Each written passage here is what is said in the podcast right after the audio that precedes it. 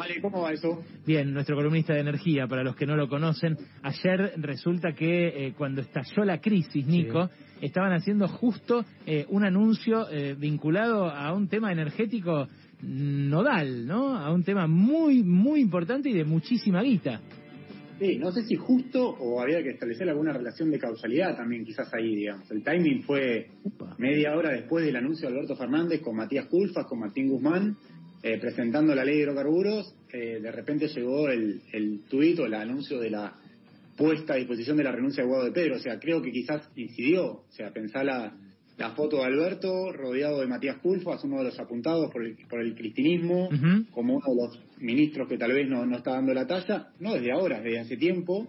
Para los periodistas que cubrimos energía, eh, uno puede trazar en el tiempo una, una línea y decir, bueno, no es que a Culfas lo están cuestionando por el desempeño en los últimos 12 meses para fijar un periodo de tiempo, es desde el inicio, desde, diría, los primeros días del gobierno de Alberto Fernández, que ya hay una visión contraria o una visión crítica de la gestión del ministro de Desarrollo Productivo del área. Bueno, la cuestión es que ayer el, presidente de la Nación presenta la ley de hidrocarburos, que es la herramienta que diseñó el Estado para traccionar inversiones en vaca muertas, para producir más gas. Pensemos siempre en la energía como un sector que puede dinamizar el ingreso de dólares, tanto por inversión, para hacer nuevos pozos, nuevos proyectos, nuevas plantas o, gasoductos, y también, Ale, para, para exportar energía, que esa discusión está saldada dentro del gobierno, es decir, la verdad es que antes hablábamos de autoabastecimiento y que la energía no había que exportar.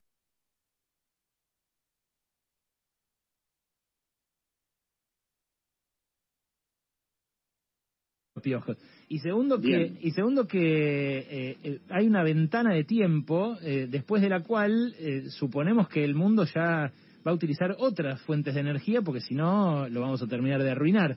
Entonces, eh, bueno, en ese tiempo dicen hay que sacarle el jugo a vaca muerta. Ahora, ¿qué les prometieron en, eh, o qué les prometen en caso que se apruebe esta ley de hidrocarburos a los petroleros, Nico?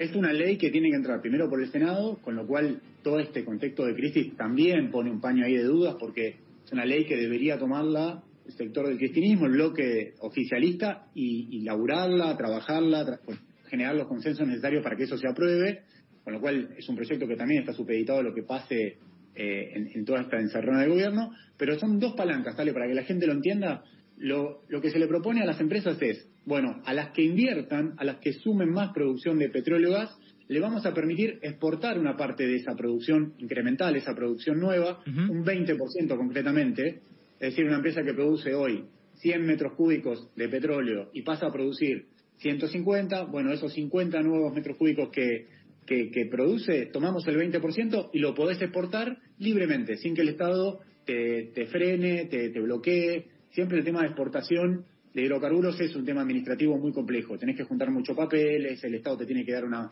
autorización especial. No en Argentina, sino en todos los países, por lo general es un tema complejo. Bueno, acá lo que le está diciendo el gobierno es, yo no te voy a complicar tanto más la vida. El 20% de todo lo nuevo que vos produzcas lo podés exportar. Y segundo, le está diciendo, bien ligado a esto, bueno, la mitad de lo que de lo que exportes vos lo podés liquidar en dólares donde quieras. Yo no podés acceder al mercado único de cambios, pero querés llevar esos dólares a tu casa matriz, hacelo, querés pagar una deuda que tomaste en dólares,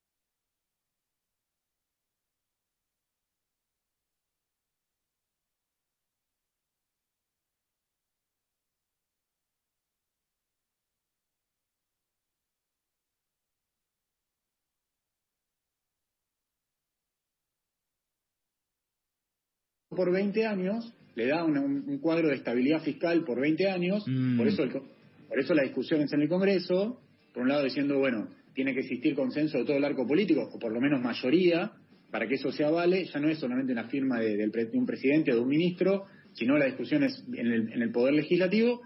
Eh, de vuelta, el, está muy supeditado, Ale, a lo que ya tratar este contexto, este proyecto en el contexto anterior a esta crisis ya era muy difícil. Ya está, le vamos a poner como título a tu columna, Nico, el curioso caso del gobierno que ofrece estabilidad fiscal por 20 años, pero no sabe mañana quién va a ser su ministro del Interior. Sí, podría ser un buen título, totalmente. Muy precisa la descripción. Entonces, ley de hidrocarburos eh, era lo que estaba presentando Alberto Fernández cuando estalló este quilombo. Eh, nos vemos la semana que viene. Nico, abrazo enorme. Un abrazo grande. Nico Gandini, nuestro columnista de energía, como cada semana acá Pasaron Cosas.